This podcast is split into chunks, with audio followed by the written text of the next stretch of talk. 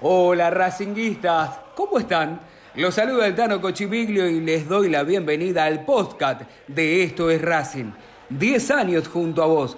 Vas a poder escucharnos siempre en Spotify, como a una canción, para encontrar la mejor información académica y los detalles más importantes de la vida del club, que solo nosotros sabemos contarte. Ahora, donde y cuando quieras, se estrena cada lunes, miércoles y viernes a las 18 para que lleves a Esto es Racing a cada rincón del mundo. En el este, en el oeste, en el norte y en el sur, vamos Racing carajo, que comienza una nueva emisión.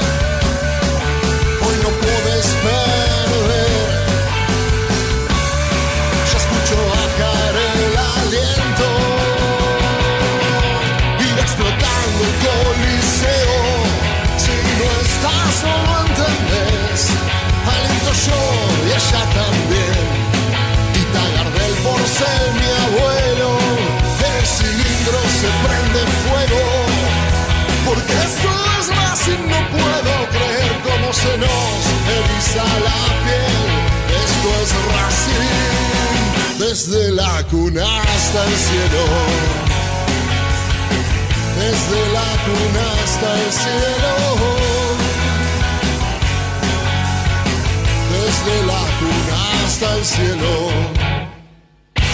Esto es Racing. Esto es Racing. Bienvenidos al podcast de Esto es Racing, episodio 18. 10 años junto a vos con la mejor información de la academia porque vos nos elegiste. E, en este agosto del 2020 estamos cumpliendo 10 años, así que este mes tendrá alguna sorpresa para vos que estás del otro lado eh, haciéndonos el aguante durante tanto, pero tanto tiempo. Eh, en distintas maneras, en distintas formas. Ahora nos podés escuchar como si fueses o si estuvieses escuchando una canción en Spotify. Claro, también nos podés seguir a través de las distintas redes sociales, donde podés participar en las encuestas, eh, en los disparadores, bueno, hoy tenemos uno muy lindo que en un ratito Jero nos va a contar de qué se trata para que todos podamos empezar a debatir. Pero además tenemos otra información que el hincha de Racing ya está pensando. Está pensando en el próximo mes porque la academia va a volver a jugar en una competencia oficial después de tantos meses. Pero para eso también hay un pequeño mercado de pases que no es el normal, que no es el habitual, es un poco atípico. Bueno, tendremos también la información porque Racing se reforzó con un arquero. ¿eh? Eh, vamos a estar hablando también de eso. Eh, por supuesto que también hay jugadores como en cada ciclo que se renueva, es que están apartados. Mm, queda feo utilizar el término colgado, pero están colgados de alguna manera esperando a ver qué es lo que ocurre. Eso también va a estar hablando el señor Martín Idaverri. Y hay otras incorporaciones, Jerónimo Torres Santoros también va a estar hablando, y también lo estará haciendo el vasco Juan Manuel Gorrochatei. Entre todos vamos a tratar de brindarte esa información que necesitas escuchar para ver qué es lo que está sucediendo en la academia. Muchachos, buenos días, buenas tardes, buenas noches, depende de donde nos estés escuchando. Vasco, arranco con vos y te quemé el saludo hoy. Querido, no pasa nada, hubo spoileo de saludo. La verdad que es un lujo estar tanto con vos eh, como con Martín y con Jero para transitar otro podcast de estos Racing a todo trapo porque hay información de todos los colores. Y decías, claro, hace una década que está este prestigioso programa al aire y uno se ponía a revisar las redes sociales, arroba estos Racing OK, cómo subíamos la semana pasada, quién era el 10 de aquel momento. Bueno, Giovanni Moreno era el 10 de aquel momento y nos animábamos también a jugar un poco si había sido el mejor 10 de la década racinguista. se generó un lindo debate con, con los oyentes y con los usuarios de las redes sociales. Siempre es un placer estar del otro lado. Y hoy le voy a hablar al hincha de Racing también de un futbolista que juega de volante, que es sudamericano y que así como Gio está en China, bueno, este futbolista estaba en Rusia. Pero en un ratito nada más te cuento de quién se trata. Me parece perfecto por la introducción, por ahí el puntapié inicial. Y Martín Idaverri, eh, ¿cómo anda, compañero? ¿Cómo le va? Hola Tano, hola Vasco, hola Jero, un placer nuevamente estar en este podcast nuevamente. Hoy pensaba lo mucho que extrañábamos cada uno de nosotros seguramente la radio, ¿no? El poder estar, porque la radio es hablarle, no solamente hablar al micrófono, sino el ambiente, el poder saber que uno está ahí, que uno está haciendo lo que le gusta. Sin embargo, estos medios ahora eh, nos posibilitan la posibilidad justamente de llegar a las personas eh, a pesar de que pasó tanto tiempo de la última vez que visitamos un estudio de radio. Sin embargo, esto es Racing, está acá, renovándose siempre año tras año en esta temporada número 10, así que es un placer formar parte de esto.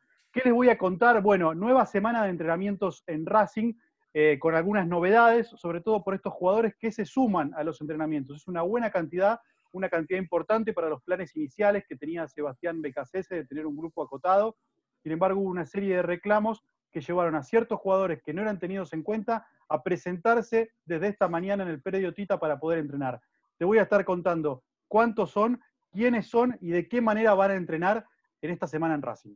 Espectacular. Y yo sé que tiene información Jero Torres Santoro de, por ejemplo, miren, nombres que se están este, en las últimas horas escuchando mucho en el mundo Racing. Yuriel Celi, por ejemplo, el peruano, el joven, que es una promesa, vamos a estar hablando, nos estará contando Jero Torres y también ya había anticipado el arquero, que es este, Ibáñez. Pero antes de eso, quiero preguntarle cuál es la consigna para que la gente pueda estar y comience ya a participar.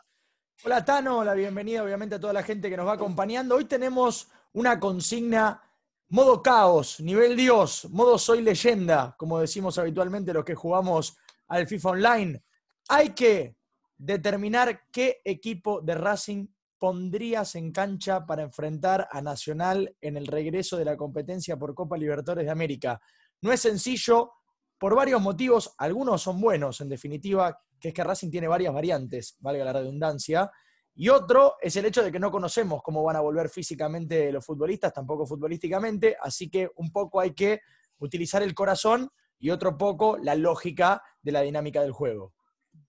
Bien, me parece bien. Y importante para aclarar, es el equipo que a vos te gustaría. Claro. No quiere decir que, que sea el equipo que vos creés que puede llegar a poner el técnico, sino es con los jugadores que el técnico tiene en cuenta, eh, armar tu forma. Está claro que el director técnico por ahí juega, no sé, a ver, y empezamos el debate ya, ¿no? Eh, juega con un solo nueve. Si a vos te gusta, no sé, te, gustaría ver un Racing con dos puntas, si, si Tanich, por ejemplo, y Lisandro López, qué sé yo, como para ir imaginando. Con tres puntas, hacer cosas raras. Pues es el momento de jugar, es el momento de experimentar. Eh, tengamos en cuenta también al rival. no sé si sirve mucho eso, pero creo que uno también cuando arma un equipo, lo arma pensando en el rival. Eh, por lo menos a mí me gusta esa clase de técnicos que no ponen siempre el mismo equipo, o en realidad pone la base estructural y cambia uno o dos jugadores. Y Becaché se lo ha hecho en algún momento, ¿no? En algún momento recuerdo, por ejemplo, a Lisandro López no haber sido titular ante San Lorenzo y, haber estado en un momento otro jugador reemplazándolo porque había considerado el técnico que se podía fajar, la palabra que utilizó este Lisandro López, se podía fajar un poco eh, mejor o distinto a lo que consideraba el, técnico. Bueno, no me quiero ir por las ramas. Vasco, eh, a ver, no sé si quiere ya empezar a decirme el equipo, pero más o menos tiene una idea para dónde va su equipo, si es del mismo lugar para donde apunta siempre el director técnico o le agregó su impronta.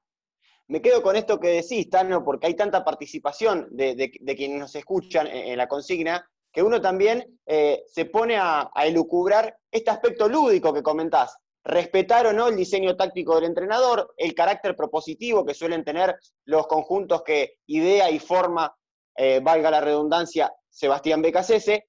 En mi equipo, en mi equipo, y ya te lo voy a dar, se va a respetar el diseño de juego y la táctica que suele utilizar el blondo de T de la academia. Hablo de un 4-3-3. Me parece que es el equipo, y me voy a arrogar tal vez con un poco de soberbia, si se quiere, eh, me voy a rogar eh, el lema de decir que es el equipo que tiene en la mente el hincha de Racing también. Arias en el arco, Ya lo dice de una. Pillud, Bueno, Domínguez, Sigali y Mena en la línea de cuatro. Un mediocampo formado con el Chelo Díaz como volante central. A sus costados, Saracho de interior por la derecha, Rojas de interior por la izquierda y adelante un trío conformado por Benjamín Garré, Lisandro López, el ídolo que tiene hoy por hoy la academia, y el señor Nicolás Reñero. A mí me parece que a falta de un mes para enfrentar a Nacional en el cilindro, este es el equipo de la lógica, este es el equipo fresco que rodea a Lisandro López, que lo oxigena y que le da la chance al capitán, capitán que es la gema que tiene hoy por hoy, vuelvo a reiterar, Racing Club, le da la chance de eh, lucirse de la mejor manera. Este es el equipo que quiere el hincha de Racing, Tano. Mire, sus compañeros, este, los que estamos aquí, por supuesto, eh, tanto el señor eh, Martín Idaverri como el señor Jero Torres Santori, los dos estaban al unísono, así con la manito negando, diciéndolo no. El- ahora le voy a preguntar el no. Si el no es porque ustedes no coinciden o por la frase que termina calificando el Vasco cuando dice, este es el equipo que quiere el hincha. A ver, Martín, comenzamos Primero, por usted. eh, me vuelve loco cuando el Vasco lo llama blondo a BKCS. Ya eso hay que patentarlo, hay que patentarlo porque es del Vasco. Sí. Me parece espectacular. Ahora, si la lógica que dice el Vasco involucra sacar a Lolo Miranda, ya, yo para mí, no, no estamos, estamos en otro. Y a Rojas. Sin Miranda y sin Rojas, su equipo, la lógica No, de. no, a Roja lo puso, ¿eh? A Roja lo puso. Ah, perdón, A perdón. Rojas lo Ok. puso. A Miranda era, Miranda, bueno, Miranda, yo, Miranda. está era. bien, yo respeto, respeto la opinión de mi compañero, aparte del Vasco lo admiro, está, está perfecto, cada uno tiene su opinión. Yo voy a decir mi equipo. Eh, los primeros cinco estamos iguales. Arias, Pillud, Domínguez, Sigali y Mena, intocables para mí. Eh, Chelo Díaz y Lolo Miranda en la mitad de la cancha, los dos. Y después, Rojas, Saracho, Garre y Lisandro López. A ver, a ver, pues, a ver. Arias, Pichu, Domínguez, Sigali y Mena. ¿sí? En eso estamos Mm. de acuerdo. Lolo Miranda, Díaz, Rojas y Saracho. Lo estoy diciendo mal en realidad, porque Saracho juega por el centro, pero estoy diciendo una línea de cuatro. Garré y Lisandro López. ¿Qué juega uno encima del otro? Díaz y, eh, Díaz y Miranda, perdón, Tano. ¿Díaz y Miranda juegan a Cocochito? ¿Cómo, cómo No, sería la formación juega- para Díaz entenderla, juega- eh? Díaz juega recostado sobre la izquierda, Sobre la como jugó izquierda. el clásico con Independiente. eh, Díaz en el medio eh, y Rojas partiendo desde Se quedó, ¿no? centro delante. Se quedó Se ahí. perdió ahí. Sí, se se había frenado la. O sea que Miran- Miranda va de volante por la izquierda. Lo sacamos Ya del mejor lugar donde rinde. Recostado sobre la izquierda, porque volante central es el izquierdo. Chelo Díaz.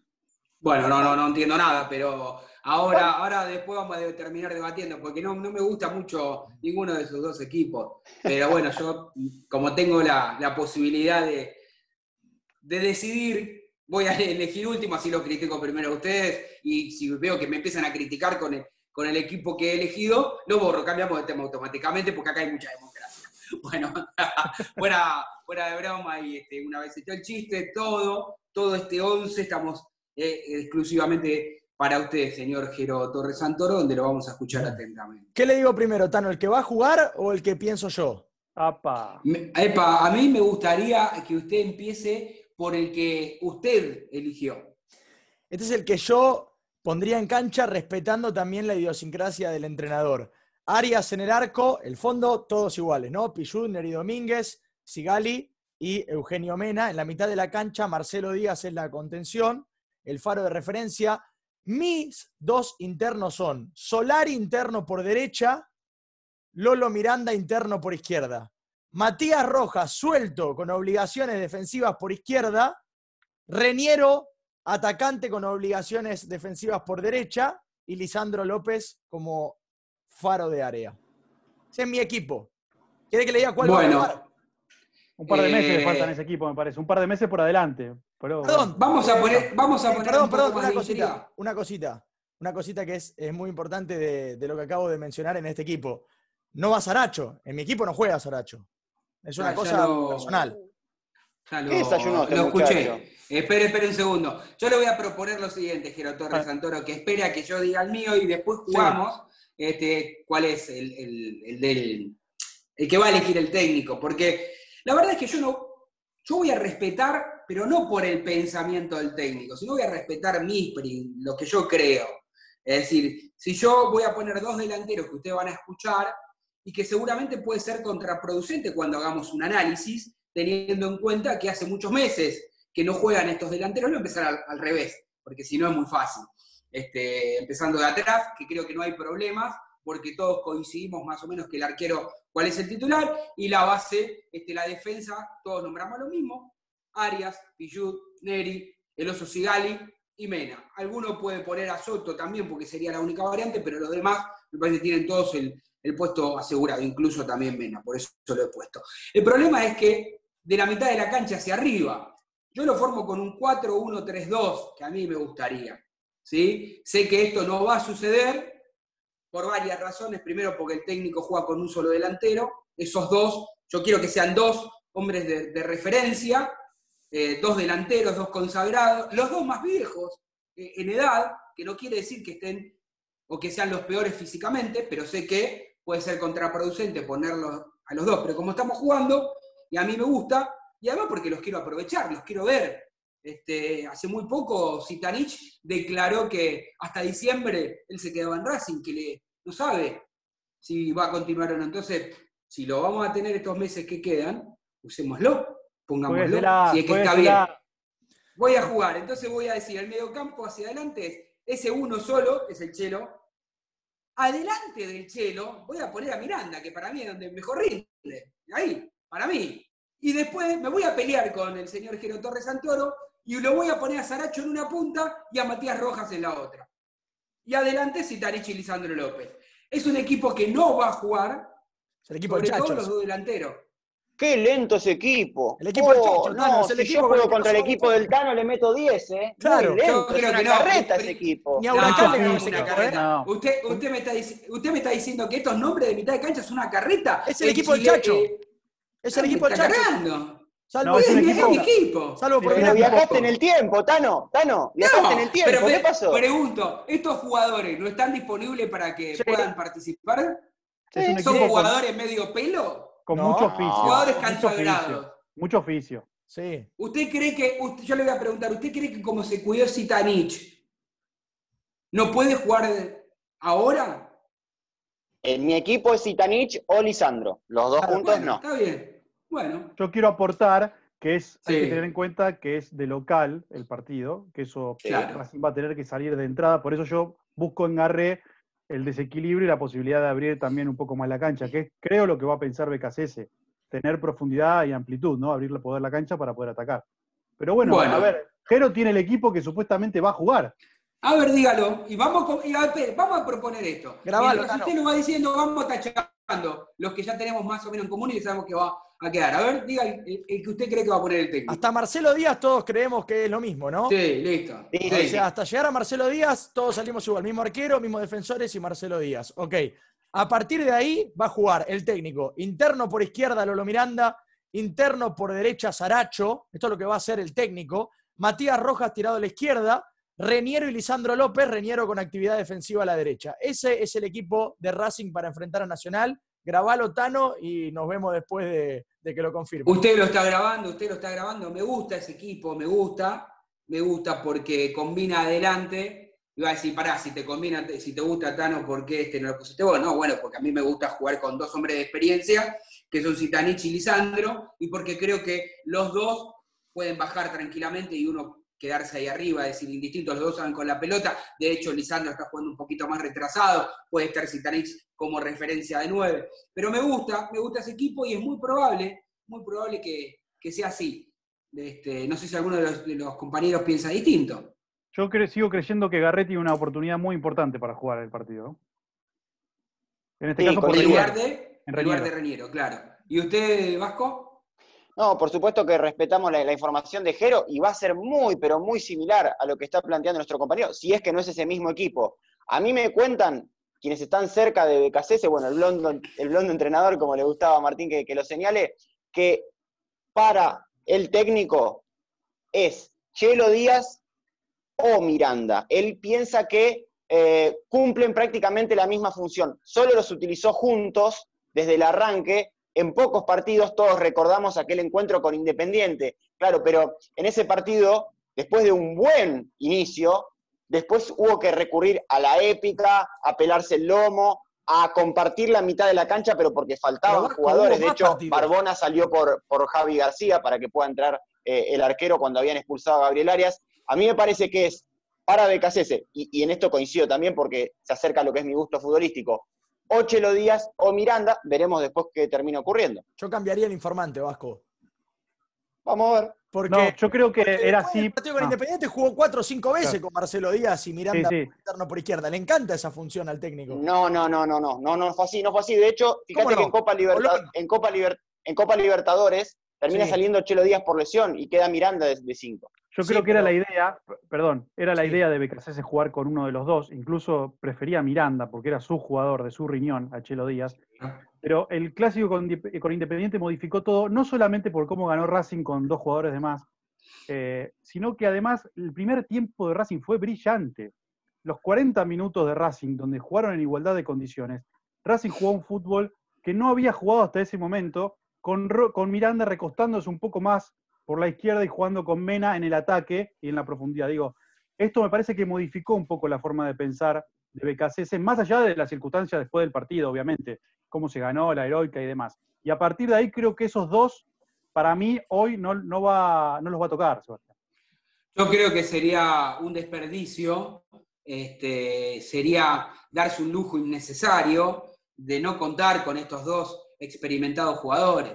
Eh, yo creo que, como dijo Martín, si originalmente la idea del técnico era jugar con uno y no con los dos, y después se dio cuenta que fue efectivo lo que sucedió con Independiente, yo por eso de hecho lo pongo, me parece que, que pueden ser absolutamente compatibles. Creo ¿Puedo que el aportar único algo? que cree que no es sí, el único que cree que no es compatible acá me parece que el Vasco cree que los dos no. Vasco. Vasco, Sí. después Ah, del partido para contra mí. Independiente, después del partido con el Sí. Rojo, puso a Miranda como eh, mediocampista, o sea, interno por izquierda contra San Lorenzo, contra News, contra Estudiantes y contra Alianza Lima, compartiendo equipo con Marcelo Díaz. Si no, le, si no le hubiese gustado, lo hubiese cambiado ya en ese momento. Cuatro veces lo repitió después de utilizarlo esa vez. Lo que pasa es que se sigue pensando en Marcelo Díaz Miranda, y ya no es más así, es Marcelo Díaz, Miranda y otro mediocampista por delante de él. Por eso, por eso Los hice la extremos y el aclaración delantero. de que el Chelo está entre, eh, bueno, como viene jugando habitualmente, entre la defensa y el resto de los mediocampistas, ¿no? No se chocan, para mí pueden jugar tranquilamente. Es juntos, diferente ¿no? ahora la posición, la cambió el técnico, la de Miranda. Bueno, esperemos, esperemos que ocurran los hechos, y porque si no vamos a, vamos a entrar en un tú a tú que no tiene sentido. Esperemos Claro. a ver qué, qué se termina desarrollando. Si Miranda pudiera jugar de volante interior por la izquierda como lo hizo en el clásico, seguro que lo haría de, manera fantástica porque en ese partido sí funcionó. No sé eh, en el resto de lo que será la temporada si van a compartir o no eh, campo de juego, teniendo en cuenta también que Racing va a jugar cada tres días y que si BKC se los prefiere tanto a Díaz como a Miranda como volante central, a uno o a otro, más allá de improvisar con Miranda como volante interno por la izquierda, me parece que también va a ir rotando en ese sentido. Pero bueno, es una discusión que, es futbolera, ¿no? Igual claramente este parate ha cambiado absolutamente todo. Yo creo que los técnicos, no solamente el de Racing, van a priorizar el estado físico a medida que vayan viendo cómo está cada jugador, más que el gusto futbolístico. Porque si de repente este, un jugador responde mucho mejor, se adapta rápidamente, tiene menos problemas físicos, seguramente en esta seguilla de, como dijo el Vasco, de jugar cada dos o tres días, va a aportar. ¿Se entiende lo que digo, no? Dentro del Sí. mismo plantel, si me gusta más uno, pero el otro está mejor, calculo que hará la Ahora, lógica, Tano. porque sería raro poner al revés. En algo sí coincido plenamente con el Vasco, que fue algo que dijo a principios de los podcasts, y que en ese momento yo no coincidí, pero ahora me di vuelta como una media, que es que en el torneo local hay que poner a la cuarta división. ¿Sabés que Ah, me subí no. con el Vasco? Sí, No. sí. Con el nuevo Venga, que hay torneo lugar. local. No, ni Con el Venga, torneo a local. Ibaderri también. Ni- No. A Ibaderri métalo que se sube, No, vamos. Vengan todos. ¿Le suena Venga, usted- usted equipo grande? ¿Le suena? no. Equipo grande y plantel amplio, muchachos. ¿Cómo ¿Te suena-. ¿Te suena Asociación del Fútbol Argentino? Cambalache, que a menos de un Bueno. mes de que empiece el torneo no saben cómo se va a jugar. ¿Qué carajo me importa el torneo local? No, ¿Pero qué me eh, importa? Espera, espérame un segundo, Vasco Berry. Eh, Vasco Berry, no, Vasco. También, más o menos. Es, Confusión, es- es Vasco el apellido más o de menos lo Ilaverri. mismo. Escúcheme, Vasco Gorrochategui, ahí que hice una fusión. Espéreme, espéreme. Primero, tranquilícese que le va a hacer mal, por favor. Segundo, le voy a contar una cosa. En esto que usted dice Cambalache, hay que aprovechar justamente esto, porque como dijo el señor Idaverri, Racing es un equipo grande. Y además, si van a hacer zona, zonita, este, vos tenés una posibilidad con un buen equipo armado como el que tiene la academia de ganar tres o cuatro partidos y estar La en reserva. final, semifinal. No, de ninguna manera. No. ¿Sabe qué? Pongo la Yo le voy reserva. a decir algo. Yo le voy a decir algo. Yo le voy a decir algo. Porque la gente se, se Capitán, entusiasma voy a con lo probar, más ¿eh? lindo. Le aviso ¿Eh? al Vasco, digo. No, al Vasco le hablo. Capitán, voy a prueba. Usted dígame, ¿eh? ¿Qué es lo que tengo que hacer? Sí, por supuesto. Hay No, lugar. yo hay le voy a decir una cosa. Mientras, mientras muchos quieren ganar a Libertadores, no, se olvide que si sos astuto e inteligente, podés tener una nueva estrella en el fútbol local y no es poca cosa. Porque en este cambalache, donde vamos a encontrar reducido, un, ¿no? Está claro, un torneo muy acotado, muy reducido, si sos inteligente, te quedás con una estrella. Por eso creo que Racing tiene que apuntar al Dale, también. dale, y salgamos segundos, en, salgamos segundos en el grupo de la Copa Libertadores por gastar energía en el torneo local y que te pase como te pasó en 2018, que te cruzaste con River y marchaste. Usted tiene, Por perder contra Cruzeiro en Brasil. mosquito, Tiene, tiene una mentalidad de mosquito usted. ¿Usted cree Pienso que en la con Copa la historia Libertadores y gloriosa que tengo- y tiene tengo Racing, mentalidad de mosquito. Con la historia gloriosa que tiene Racing, el plantel que tiene la academia, ¿usted cree que tiene que tirar el torneo antes que empiece? Yo lo que digo, El ¿Qué torneo si es una copa? Si es una, Una copa local, es- Tano, No, no, no tiene perdón, formato de torneo. No,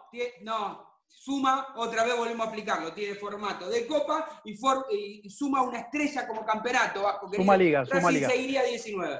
Sí. Yo lo que digo es, una cosa es poner la reserva de algo que yo estoy absolutamente en desacuerdo y en contra. Es más, si Racing presenta la reserva en un partido de torneo local, yo no lo veo, no lo comento, no escribo mal y digo que están todos locos, discúlpeme. Otra cosa es la rotación. Racing tiene plantel para hacer rotación y ahí yo puedo encontrar a medias algo de lo que dice el Vasco y justificar un poco su opinión. Pero el Vasco dice otra cosa, no está No, diciendo. el lo Vasco que dice dice la reserva, por eso digo Claro, quiero es cosa. punto medio. La Le da reserva mucha no. importancia. El Vasco le Ahora, da Racing tiene rotación, chicos. Racing Porque yo pedí la cuarta. muchachos. Racing tiene rotación, ¿eh? No se olviden de eso. Racing puede jugar, tiene una gran cantidad de jugadores para jugar. No que- gasto un titular de la Copa Libertadores en la, en la pantomima que quieren hacer similar a un torneo, una copa, no sé. Pues los dirigentes del fútbol argentino cambian todos los días. No me interesa el torneo y voy con todo por la Copa Bueno, Libertadores. Una lástima, porque si los dirigentes de Racing pensaran como vos, no tendrían eh, 18 títulos, sino tendrían 4 o 5. Pero tendrían más, pero tendrían más competencias continentales. Preguntale al ¿Y hincha qué- que pero. ¿qué te hace, ¿Pero qué te asegura tener 10 libertadores? No digas boludeces, Vasco. Pero tenés que poner todo en la Copa. Tano, ¿cuántas veces nos pasó? una- no se olviden de una cosa, para jugar la Copa Libertadores, darle prioridad a la Copa sin olvidarte del torneo. Para jugar la Copa? Libertadores hay que la hacer- tercera o la cuarta es una falta de respeto. hay que hacer un buen papel en, la- en el torneo local para jugar la Copa Libertadores. Yo tengo un ejemplo que los derriba y si quieren después pasamos a otro tema. Tengo un ejemplo que derriba todo lo que están diciendo, el Tano y Martín, pero los, los deja así chiquitos, ¿eh? Si quieren lo digo. A ver, diga lo que quiera, a ver. Copa Libertadores de América 2015. Sí, Racing bueno, iba a recibir por primera vez, bueno, déjenme terminar. Racing iba a recibir por primera vez a Independiente luego de que hayan tocado el botón del ascensor y hayan descendido de categoría y vuelvan otra vez a subir a la primera. La academia tuvo que poner mayoría de titulares en ese clásico porque quería ganarlo por el sentimiento del hincha, olvidando que había una Copa Libertadores muy cerquita porque tenías que jugar de local contra Guaraní. Guaraní, bueno, Racing gastó toda la energía en ese partido contra Independiente, Cualquier llegó desgastado al partido con Guaraní y Cualquier de hecho Milito tuvo que salir, tuvo que salir creo que a los 60, 65 No, pero minutos. perdón, Vasco. No, pero no, muy cansado. En diciendo. medio, muchachos. No, perdón, medio. pará, Es una- pará. Es una Pará, alternativa, una vida paralela que te estás inventando. Según, según el Vasco, ¿vos vas con suplentes contra Independiente? Con equipo alternativo contra Independiente y todo contra Guaraní. Bueno, ¿cuál- ¿qué edad tiene usted, Vasco? ¿Qué edad tiene usted? 30. ¿Qué edad tiene? 30 años. Bueno, le falta aprender bastante de la historia de Racing y la historia de los clásicos. Los clásicos no se negocian. Los clásicos no se ponen ni la tercera, ni la Oh, cuarta, la ni la. No, no, usted está. No, pero usted está loco, está en serio. No, Podés porque está perder dando el un clásico. ejemplo que a él le patea en contra. Yo No, quiero hacer una porque encuesta y pará. que los hinchas digan si van a jugar contra Independiente con la cuarta. Dígame, Vasco, Pero ni ¿quién en gana? pedo, ni en pedo, ni en pedo. chicos, Pero además te voy a decir una cosa. Tengamos- tengamos- cuarto de final de Copa Libertadores, muchachos, ¿qué Pero te voy a decir una diciendo? cosa, pará, esperen, esperen de acá porque todavía conduzco yo. Esperen un poquito. Les voy a decir una cosa. Es un argumento que vos querés hacer creer que tenés razón y yo no te voy a decir que no la tengas porque es tu, es tu visión. Ahora, lo que yo te digo, que si un equipo profesional no puede jugar como jugó la academia, que está subestimando la decisión que hizo Coca entonces, porque está subestimando, diciendo que Coca se equivocó claramente. Si no lo puede hacer, este, entonces no estamos hablando de un equipo grande ni de primera división. Y te voy a regalar, Racing no lo pasaron por arriba, ¿eh? no sé si viste el partido, porque estás hablando como que Racing físicamente fue un desastre, perdió, no aguantó, lo golearon por haber puesto a los jugadores que puso en la primera división ante Independiente, Vasco. Perdió porque no convirtió, perdió porque no le salió la del final como en cualquier partido, porque tuvo un hombre menos la- las dos veces, las circunstancias, atajaron, atajó un penal el arquero incluso Ivani aquí en la vuelta. Ah, perdió porque perdió. No perdió porque Racing puso los titulares de Independiente. Usted me dice que usted vamos a hacer volver al futuro. ¿no? Y volvamos el tiempo atrás y usted me va a decir que si Racing no hubiese puesto los titulares hubiera pasado a Guaraní. Improbable. Probablemente. Improbable. Ah, no. Improbable. Injustificado. Tano, Dígame. Yo lo que digo es que para mí hay que dar paso a paso, como decía el gigante Mostaza Merlo. El primer paso era volver a ser campeón del torneo local, ya se obtuvo. El siguiente paso es ganar una competencia internacional. El otro Claro. paso, el tercer paso es ganar el torneo local y la competencia internacional. Ahora estamos en el segundo paso. Estamos en el segundo paso. El segundo paso es, hay que darle prioridad al campeonato internacional. River hizo exactamente esto. River perdió la categoría, volvió. Primero ganó el campeonato local, luego ganó una Copa Continental y le pasó eso con Racing. Le tuvo que poner suplentes a Racing, perder el torneo local, lo podría haber Espere, ganado. espere, espere. Podría haber ganado. No, usted está equivocado. No puso todo suplente, ni puso la cuarta como querés votar. Estamos cambiando la historia, muchachos. Busquemos el equipo no de puso lo no, no puso la River. cuarta, ¿eh? suplente no puso River la cuarta día. como vos. Pero No, la cuarta no, puso suplente. A ver, Martín Idaverri, escuche, usted sea el anfitrión, digamos, el árbitro de una manera, porque si no me voy a quedar como loco yo. No, no, Acá rotó pasó. Gallardo. Rotó, no puso ni la tercera ni la cuarta, puso suplente, que no es lo mismo que la tercera o la cuarta. Yo no tengo puso una- un pibito de 16 años a enfrentar a Racing. Yo tengo el mejor ejemplo, pero no lo voy a dar al aire, se lo voy a dar después en privado, porque no quiero que me lluevan insultos. Pero cada uno piénselo, repase un poco y sepa que hay un ejemplo que tenemos a mano que duele bastante. ¿eh? Para bajar los decibeles, para bajar un poco los decibeles en esta linda charla futbolística de opiniones, donde cada uno quiere tener razón, y de hecho el hincha cuando escuche tendrá su propia razón. Seguramente no coincida con, no, no segura, claro, no sé, no puede ser que con ninguna de los cuatro. Lo que sí está claro, la razón acá la va a tener Martín y Daverri, porque él sí no se va a equivocar y nos va a contar esos jugadores que han vuelto a entrenarse, eh, que están de alguna manera separados, apartados, esperando a ver qué es lo que ocurre con su futuro más inmediato.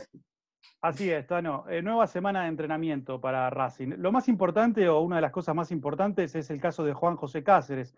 Recuerdan que dio positivo eh, una semana atrás de coronavirus y no pudo entrenar de forma normal con el plantel de Racing. Bueno, él fue el primero en tener la enfermedad. Recuerden que después se sumaron Tiago Banega, Alexis Soto, el preparador físico Martín Bresán y el kinesiólogo Rosendo Regueiro. Bueno, el Paragua Cáceres fue hisopado el último viernes y en las últimas horas del domingo de ayer recibió el resultado del test y fue negativo. Así que él fue el primero de este grupo de los que estaban infectados en regresar hoy a las prácticas, aunque nuevamente se tuvo que someter al hisopado de hoy a la mañana, al cual se sometió todo el resto del plantel.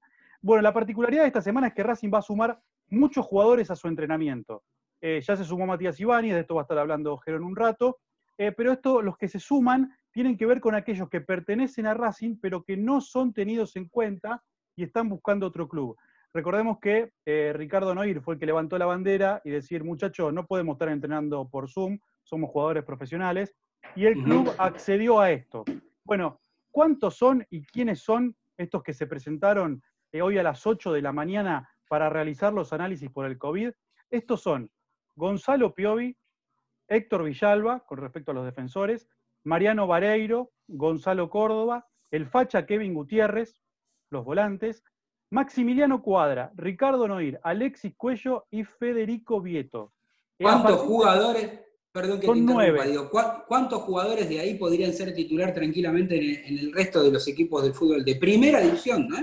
Y lo venían siendo, Mariano Vareiro, el Facha Gutiérrez, Maxi Cuadra, jugadores que ya tienen un rodaje importante en la primera del fútbol argentino, que sin embargo BKCC no elige tenerlos en cuenta. Bueno, se hisoparon hoy a las 8 de la mañana, eh, a partir del martes van a estar los resultados, o tal vez en las últimas horas de hoy. Si los resultados son negativos, el martes por la tarde comienzan a entrenar con el resto del grupo. Meli, eh, Marcelo Meli va a ser uno de estos integrantes, de estos jugadores que estaban en la lista, pero en las últimas horas se resolvió que no se haga los estudios, ya que aparentemente tendría sellada su continuidad con Central Córdoba de Santiago del Estero. De los jugadores que regresaron o que, van a- o que regresaron de préstamos, el único, como mencionamos antes, al que BKC se desea evaluar es Fabricio Domínguez. El volante con llegada es uruguayo, está en Montevideo, aún no pudo resolver el tema de la renovación de su DNI, con algunos trámites burocráticos, pero en cuanto resuelva eso se va a sumar a Avellaneda y BKC se lo quiere observar de cerca porque es un volante que le interesa mucho. Así que nueva semana de comienzos eh, de los entrenamientos en Racing, con la particularidad de tener a estos nueve jugadores que no son tenidos en cuenta por BKC, pero que el club le dé un espacio, porque son patrimonio del club, para que puedan entrenarse con preparadores físicos en campo de juego mientras resuelven su situación y buscan club.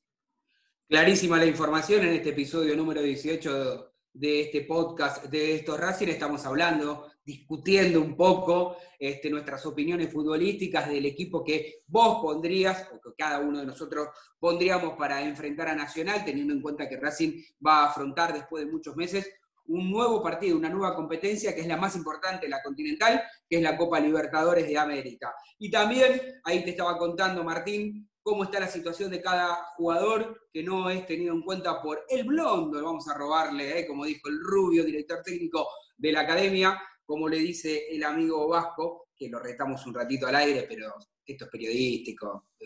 No Eh, quiere decir que necesariamente estemos, estemos de acuerdo. Pero para seguir con la información, le voy a preguntar justamente al Vasco, porque esto es con respeto. Siempre usted tiene que entender que puede coincidir o no con nosotros, pero lo que no hacemos acá es faltarle el respeto a nadie. Pero a veces la honestidad brutal hace como que te deje mal parado. Te puede dejar mal parado a vos, en este caso a mí, que soy el Tano Cochimilio como periodista, que vos estés escuchando. Si yo te digo un nombre, si yo te digo un nombre, a a usted Vasco, ¿no? Sí, sí. Te digo Lorenzo Malgarejo.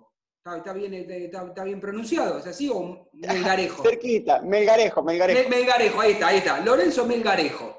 Bueno, si yo tengo que googlear para saber quién es, ¿es un error del Tano Cochimilio que no sabe quién es ese jugador que está buscando en la academia? ¿O realmente es una sorpresa y es poco conocido en el ambiente del fútbol, por lo menos de estas latitudes? Bueno, en esto de los barcos que hablábamos tan hace un rato con, con Jero, con Martín, y, y que obviamente siempre con un poco de, de picardía para, para alegrar también a los hinchas que están del otro lado, eh, si, si esto es el Titanic, nos hundimos los dos juntos, porque yo tampoco lo conozco a Lorenzo Melgarejo. Obviamente me informé en las últimas horas a partir de que surgió el nombre. ¿Por qué? Mm. Porque le volvemos a explicar una vez más a los, a los hinchas que están del otro lado. La Secretaría Técnica trabaja con sigilo, trabaja, eh, no digo en penumbras, porque acá no hay un secreto que, que ocultar o que le traiga eh, algún perjuicio a Racing, sino todo lo contrario. Se trabaja con el máximo hermetismo para tratar de que no se compliquen las negociaciones. Bueno, fluyó, surgió el nombre de un extremo. En este caso, no es una apuesta juvenil ni mucho menos, hablamos de Lorenzo Melgarejo, extremo zurdo de 30 años, que jugó, no es que proviene, ¿eh?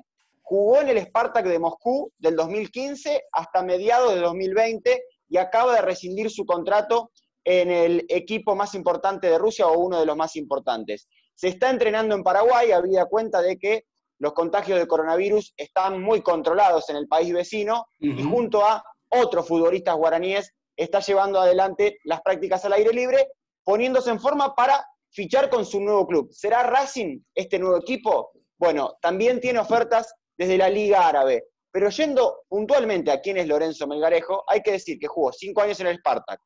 Dos, no sé si conoceremos tampoco mucho este equipo, Otano, en el Krasnodar, también del fútbol Vamos. ruso. Pensé que era en la luna ese equipo, o en el Sí, bueno, cerquita, cer- cer- cerquita del Sputnik. Eh, y antes del Krasnodar, sí hay que mencionar un equipo fuerte de Europa, que lo albergó durante dos años, que es el Benfica de Portugal. Es un extremo con muy buena pegada. Esto lo digo por los videos que miré en YouTube, ¿eh? tampoco le quiero mentir a, a Te lo que editan, eh, te lo editan y te, te arruinan. te Sí, editan sí, te armaron un buen compacto. Te lo- compró- Hay un Sí. Santander Highlights que tiene muchas visitas, ¿eh? Sí, Eh, mamita, claro. Federico Santander, y el dolor de cabeza que después no trajo. Bueno, en los videos lo que pude observar es que en esa diagonal que suele meter de izquierda hacia, hacia el centro, para finalizar las jugadas tiene buen cabezazo. Cuando sale el arquero, a veces lo elude, a veces la pica. Por supuesto que miré esos videos donde te dejan vislumbrar lo mejor, lo más provechoso que ha sido de la carrera de Lorenzo Melgarejo, el futbolista que le interesa a la Secretaría de Técnica de Racing, que ya iniciaron conversaciones con él puntualmente porque tiene el pase libre en su poder y que es una chance para reforzar al conjunto del blondo Sebastián Becasese. Acá no entendería la- una, no entendería porque cuando vos a veces preguntás tampoco hay mucha respuesta del lado de Racing. Esto no es una crítica, sino es blanquear una situación que a veces uno como periodista se va informando más ¿eh? cuando hay una negociación de la otra parte, no tanto de Racing porque son más bien herméticos. De última, como periodista no me servirá, pero como hincha de Racing, si es beneficioso para el club, listo, lo aceptamos, no decimos nada. Lo que digo es, si todo esta, toda esta información de dónde jugó, que, cómo le pega, tuviese 20, 25 años, compro sin mirarlo. Con 30 te digo que no, porque me está más cerca del retiro que de otra cosa. No entendería esta función que viene cumpliendo la Secretaría Técnica de proyección, salvo que me diga alguien de la Secretaría Técnica, mira, está para jugar ahora, está para, para cocinarlo ahora, le vendría bien por la coyuntura que hay este, a nivel sudamericano, le vendría bien tener un jugador de estas características al director técnico, bueno, y viene por dos pesos y la coca, Es que bueno, Tano, entonces, a mí, ¿para qué me sirve? a mí cuando hice esta consulta me respondieron, ¿lo traerías a Gaitán, a Nicolás Gaitán, al jugador de Boca? Pero no es lo mismo Gaitán que este muchacho. Esto es lo que me ya. dijeron. Y a mí me dijeron que sí. A mí me dijeron que es lo mismo. Es como traer el mismo futbolista, con las mismas No, no, características y el mismo no, rendimiento.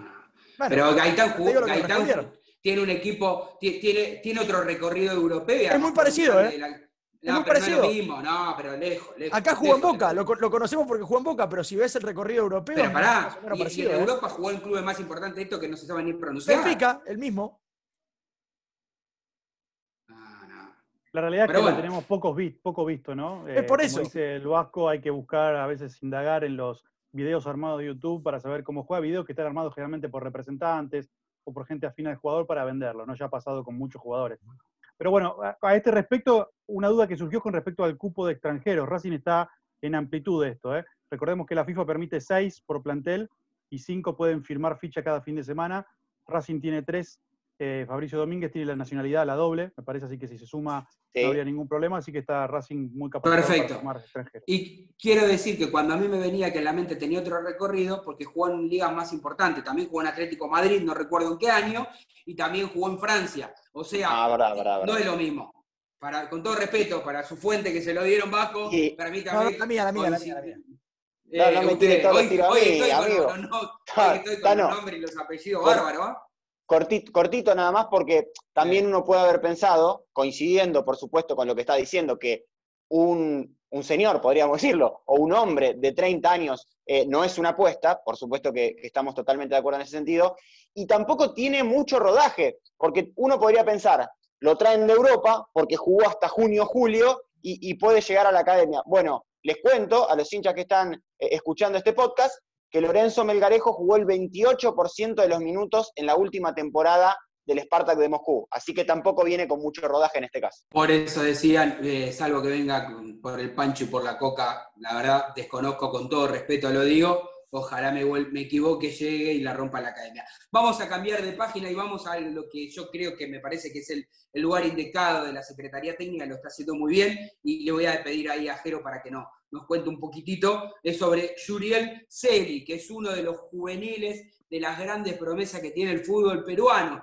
¿eh? Eh, directamente, bueno, se lo presento porque ahí sí uno entiende más y es más consecuente la idea de la Secretaría Técnica con lo que ya ha adquirido la academia y sigue por esta misma línea. Jero, Sí, hay que decir que en este mercado de fútbol manager que hace la, la actual Secretaría Técnica, siguen apareciendo nombres que obviamente a nosotros eh, nos ayuda a conocer más sobre el fútbol. Y Uriel Celi, en este caso, es un hombre de Perú, juega en la Academia de Cartolao, tiene 18 años únicamente, Mm. extremo, zurdo. Me dijeron que para que tengamos alguna referencia es el típico extremo, atención, colombiano. Él es peruano, pero para tener una referencia, es el típico extremo colombiano, potente, de buena resistencia, buen porte físico, ustedes me entienden, ¿no? En la comparación Sí. a lo que quiero llegar. Se busca intentar conseguir la ficha del futbolista, la idea es acercar las partes para que se produzca la llegada del hombre a la academia. Lo cierto es que de momento hay que esperar porque en las próximas horas van a confirmar o a desestimar la oferta. Dicen desde el seno del futbolista que desde principio de años tienen eh, sondeos o intereses para llevarse al jugador y que de momento han rechazado absolutamente todas. Así que Mm. habría que esperar porque el club y Racing, o sea, la Academia de Cartolao y Racing están de acuerdo. Pero hay que esperar a ver Perfecto. la Yo hace tres, o, hace tres o cuatro días, la semana pasada, escribí sobre esto y puse, porque es verdad, cuando traté de, de informarme del lado de la academia, me dijeron sí hay interés, hicimos una propuesta y nunca más me respondieron. Pero este, claramente tengo la misma información, desde Perú me dicen que hay acuerdo entre los clubes para que el juvenil Yuriel Celi sea jugador de la academia. Después averigüé que Racing primero hizo una oferta que no se pusieron de acuerdo, la mejoró, ahí se pusieron de acuerdo entre los clubes, y ahora tengo la información de que Elio Casareto es uno de los tres representantes que tiene, en realidad este, es como un buffet de representantes, este, y la cara visible es, es este señor Elio Casareto, le está aconsejando al juvenil que espere, que espere porque él considera que puede ir directamente a Europa, teniendo en cuenta que en Perú lo ven como una gran promesa porque además ha jugado en todas las selecciones eh, juveniles, sub 15, sub 17, sub 23. De hecho, me, me llamaron la semana pasada para hablar de este tema allí en Perú y ahí también inform- me informé con los colegas peruanos de que la especulación básicamente es del, del jugador, porque el jugador dice que, escuchen, ¿eh? con 18 años, este, cómo también uno piensa y cómo se deja aconsejar o lo aconsejan dentro de la medida Claro. que puede. Le dijeron, mira, está tan devaluado el peso argentino que lo que te quieren pagar con el tope del dólar no te conviene. Y por supuesto, eh, si existe una posibilidad para cobrar en, euro en dólares, vos la vas a aceptar. El Tano. tema es que todavía no llegó nada. ¿Me dejas hablarle a Yurel, a Yurel Celi, eh, si se me da Sí, la, posibilidad? Te doy, Yurel, te la ¿cómo doy. andás? Jero Torres Santoro desde Argentina, desde el universo racinguista, Néstor Racing, 10 años al aire. Tenés una extraordinaria oportunidad, no solamente de crecer en lo deportivo, sino de rajar a tu representante, que lo único que le interesa es la guita, hermano. Lo único que le importa es la plata. ¿Cómo a los 18 años desde el fútbol peruano te vas a ir a Europa, hermano? Si no tuviste ningún ritmo competitivo fuerte, importante, te voy a buscar un grande de Argentina que juega Copa Libertadores. Rajal al representante, claro que te va a decir, mirá, guarda con los pesos argentinos, guarda que te podés ir a Europa a los 18 años al banco, después vas a volver a Perú, pero no a la Academia de Cartolao, a cortar el pasto. Así que tenés una chance hermosa, jugar Bueno. grande del continente y rajar al representante. Disculpame, Tano. Como ¿eh? aquí- no, acá hay una libertad absoluta para hablar y usted lo ha hecho con respeto, muy vehementemente, le salió, este, ¿no? Acá hay una realidad. Que me pone nervioso los representantes, claro. perdón, Tano. Yo voy a hacer este un poco más, eh, no más claro, porque usted fue clarísimo y entiendo y suscribo todo. Por ahí lo hubiera expresado de otra manera y le hubiera dicho al juvenil, mirá, pensá en los dólares dentro de un corto plazo, porque si vos vas ahora al fútbol argentino y vas al grande de la- lo que es la academia, este, te vas a lucir futbolísticamente con todas estas competencias que la academia está.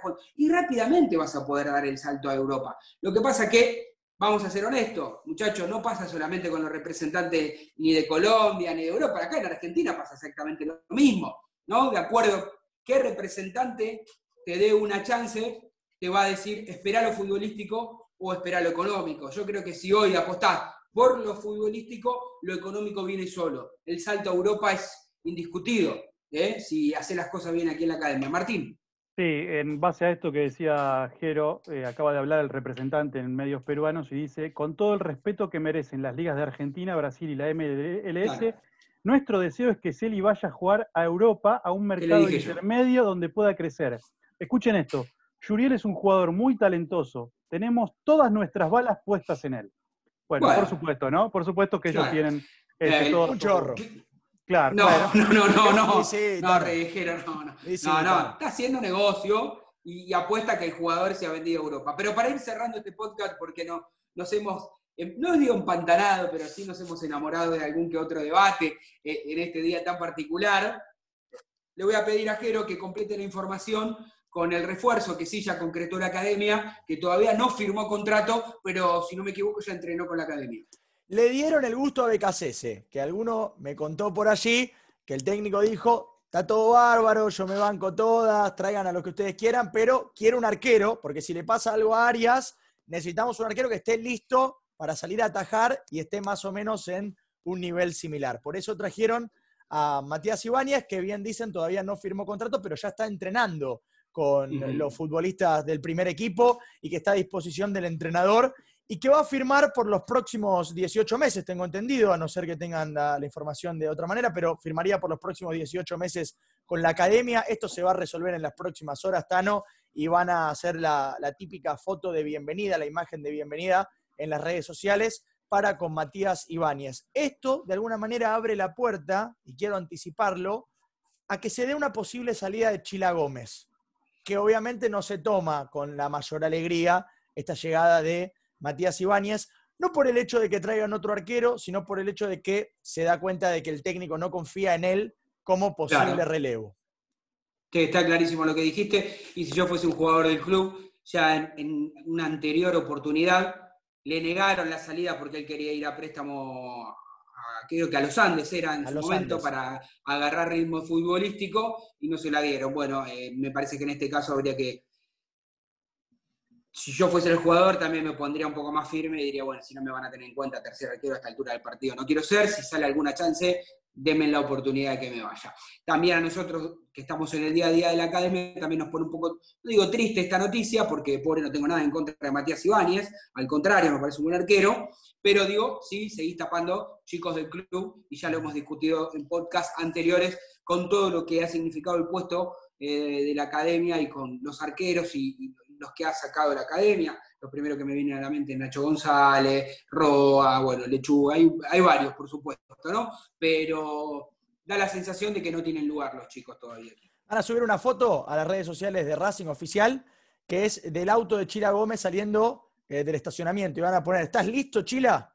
Eh, para la salida. Sí. No sé para qué le subieron, Bueno. ¿no? La tajada, bueno, eso, nada, Tano. Porque, bueno, no quiero defender al CM de Racing. No, no, No, no, no es en contra de él, ¿eh? No es en contra de él. Es Porque por- capaz que él también pensó lo mismo que nosotros. Claro. Le tira un centro para, para, que el pibe me diga que sí. Y bueno, pero Es finalmente el indefendible. cuerpo técnico no, no. ¿Eh? Es indefendible. Sí, ya lo sé. Bueno, se- quedó claro, no hace falta aclarar de quién está hablando usted, señor Martínez Averri. Le mando un fuerte abrazo, como mire, como si yo tuviese padre. ¿Se entendió todo? Le mando un fuerte abrazo, que no lo tengo, que está en el cielo, y qué sé yo, capaz que de alguna manera u otra los que tenemos fe nos está escuchando. Así que no me voy a poner melancólico, voy a cerrar este episodio número 18 mandándole un saludo a cada uno de ustedes. Quiero decirles que cada tanto me gusta discutir un poquito de fútbol. Está bueno, si no termina siendo medio aburrido y monótono, pero si a eso le sumamos información, no tengo dudas que el hincha de Racing nos seguirá escuchando como mínimo otros 10 años más. Chau, chau. Gracias amigos por estar junto a nosotros desde hace 10 años. Nos volvemos a encontrar en la próxima emisión. Abrazo académico, abrazo racinguista, abrazo de gol.